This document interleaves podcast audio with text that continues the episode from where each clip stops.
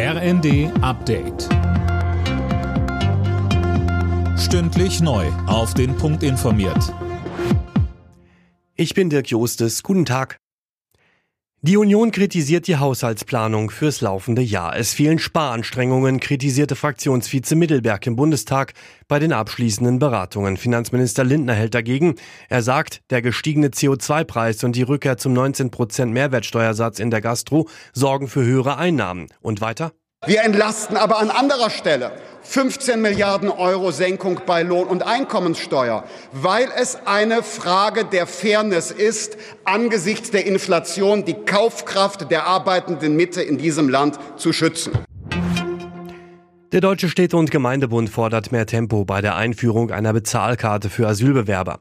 Das Ganze sei eine gute Möglichkeit, um Migration zu begrenzen und Integration zu steuern, sagte Hauptgeschäftsführer André Berghegger in der ARD. Er hat auch schon klare Vorstellungen, wie so eine Karte aussehen soll. Zum einen sollte sie möglichst bundeseinheitlich sein, sie sollte zumindest kompatibel sein, das ist die erste Funktion. Sie sollte erweiterbar sein in den Daten, die darauf gespeichert werden können. Sie soll nicht stigmatisieren und sie soll Missbrauch verhindern. An vielen Unikliniken in ganz Deutschland gibt es heute nur eingeschränkten Betrieb. Auch hier wird gestreikt. Die Ärztegewerkschaft Marburger Bund hat die Mediziner an den landeseigenen Krankenhäusern dazu aufgerufen. Eine Notfallversorgung soll es aber überall geben.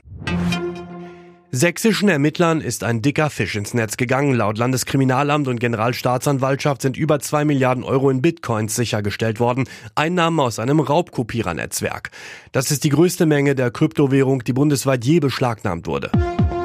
Alle Nachrichten auf rnd.de